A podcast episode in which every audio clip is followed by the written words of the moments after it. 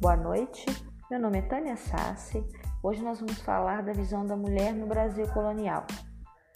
Eu quero dedicar uma atenção especial hoje aqui para Gilberto Freire, que contribuiu amplamente para a escrita da história social do Brasil em seu livro Casagrande Senzala. Então, Gilberto Freire descreveu muito a vida social colonial e na descrição, quando ele vem descrever as mulheres, que é o nosso foco aqui, né, como são descritas as mulheres nas obras literárias, como era a visão das mulheres, como eles viam as mulheres, é, ele tece duas, ele descreve duas facetas. Né? Ele descreve a mulher negra, que era tida como objeto. Toda vez que ele descreve a mulher negra dentro da vida cotidiana, social do Brasil colônia, ele descreve corpos, corpos quentes, desnudos. Então, a mulher negra ela é tida como uma fonte de prazer, é, uma fonte de sentimentos.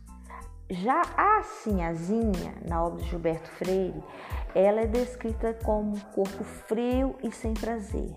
Então, existem esses dois tipos de descrição da mulher na obra de Gilberto Freire. Muito interessante também é a questão da subserviência, do, do, da submissão. Muitas obras que retratam o Brasil colonial, é, vocês já devem ter visto em livros de história. Tem o Senhor, quando é, eles saíam para dar volta no domingo para ir à missa, o Senhor na frente e todas as mulheres da casa atrás, em fila indiana. Só se andava assim. O Senhor à frente, as mulheres em fila indiana, porque as mulheres não podiam andar do lado dos seus senhores. Isso era considerado uma ofensa. Então, elas tinham que ter claro ali que elas eram submissas. Elas não saíam de casa sem o Senhor. E quando saíam, ele na frente e as mulheres, o Senhor na frente e as mulheres atrás. Então, isso vai acontecer durante todo o Brasil colonial, durante o Brasil imperial. Alguns procedimentos de conduta do Senhor para com as mulheres vão, vão mudar. No Brasil imperial, ele já anda de braço dado, tudo, mas a mulher ainda continua submissa, não pode sair sozinho.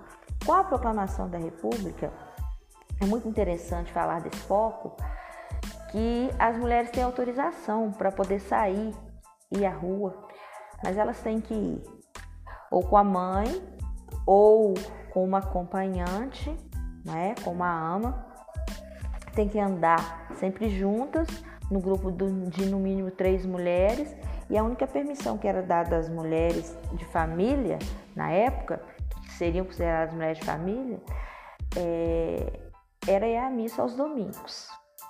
Então elas iam em grupos de mulheres, já não precisava da presença do Senhor, não é? Era considerada mulher de família, mulher que era casada e obediente ao Senhor no Brasil colonial.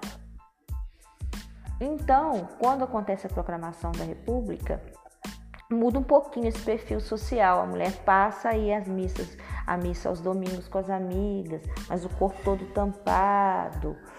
E ela passa a, a, a ser ao um ser à parte, né? Porque ela sempre estava vinculada ao Senhor, mas muito bem longe do que nós conhecemos essa realidade social de hoje, não é?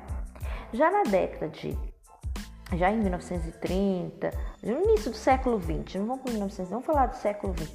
No início do século 20, a mulher já havia avançado muito, muito, muito, as mulheres já haviam avançado muito é, exigindo seus direitos, tanto que em 1930, como, porque eu falei anteriormente que é uma data muito marcante, a mulher consegue o direito ao voto, as mulheres vão à rua, vão reivindicar os seus direitos, elas entram no mercado de trabalho, mas quando a mulher entra no mercado de trabalho no século 20, ela assume para si um leque de responsabilidades imenso, não é? Ela tem que ser mãe, ela tem que ser uma trabalhadora exemplar, ela tem que ser esposa, então ela traz para si uma N responsabilidades, né?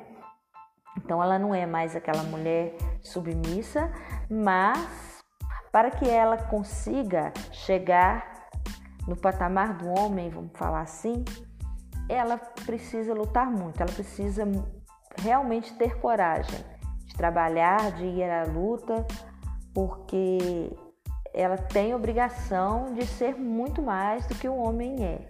E com um pequeno detalhe, meus queridos, a mulher sempre, desde que ela ingressa no mercado de trabalho brasileiro, ela sempre teve um salário mais baixo. Além de ter um salário mais baixo, ela tem que, que assumir inúmeras funções. Pois é, vou parar com vocês aqui no século XX, porque o século XX é muito rico, pessoal, é muito rico das descrições da, sobre as mulheres na literatura e eu não quero que me alongar, ok? Então, eu sou Tânia Sassi, sou historiadora, estou aqui para trazer para vocês um pouquinho da história social. E vamos continuar aqui comigo, historiando a vida. Beijos! Até a próxima. Tchau!